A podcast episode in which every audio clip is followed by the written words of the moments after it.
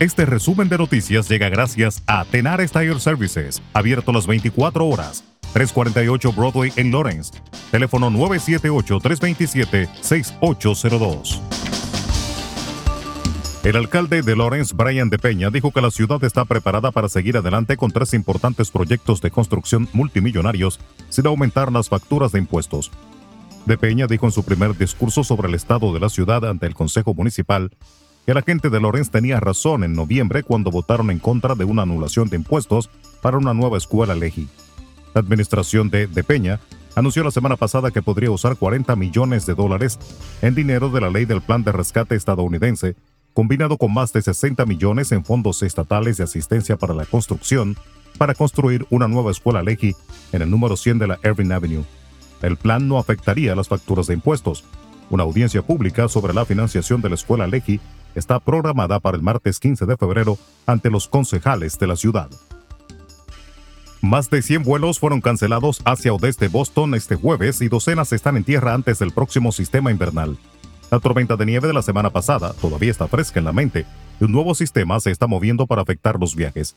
Los tableros de salidas y llegadas dentro del aeropuerto Logan ya están en rojo por cancelaciones, incluidos destinos como Dallas, que es una de las muchas ciudades del sur paralizadas por la nieve y el hielo.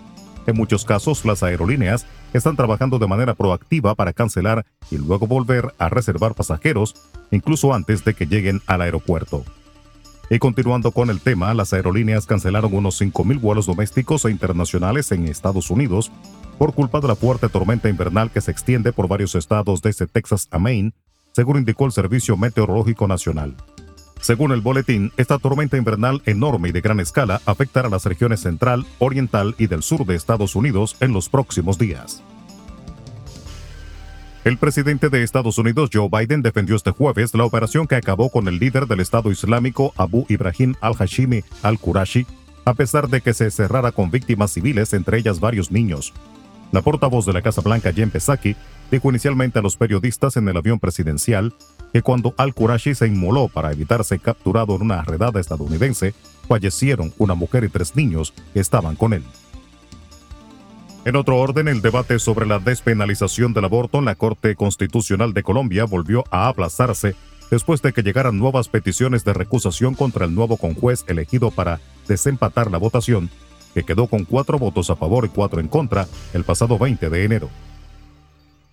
El gobierno de Nicaragua, a través del Ministerio de Gobernación, ordenó este jueves el cierre de otras siete universidades privadas, por lo que el número de casas de estudios superiores ilegalizadas desde diciembre pasado se elevó a 14. El Ministerio de Gobernación canceló los registros de las siete universidades, cuatro originarias de Estados Unidos, dos de Costa Rica y una de Panamá, que estaban registradas como organismos sin fines de lucro, según publicó el diario oficial La Gaceta.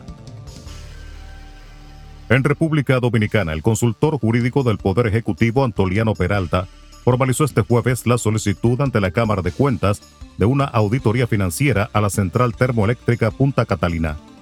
Peralta depositó ante ese organismo un documento firmado por el presidente Luis Abinader en el que requiere que se audite los activos de la planta hasta el 31 de diciembre de 2021 y el costo financiero de la obra para el Estado dominicano. El presidente Abinader aseguró en un discurso que la planta no será privatizada y que el tema del fideicomiso será llevado al diálogo del Consejo Económico y Social antes que sea aprobado por el Senado. Punta Catalina fue inaugurada por el expresidente Danilo Medina el pasado 29 de julio de 2020, la cual tuvo un costo de 2.454 millones de dólares. Sin embargo, esta cifra ha sido cuestionada y se ha pedido que se haga una auditoría para saber si se corresponde con la inversión exacta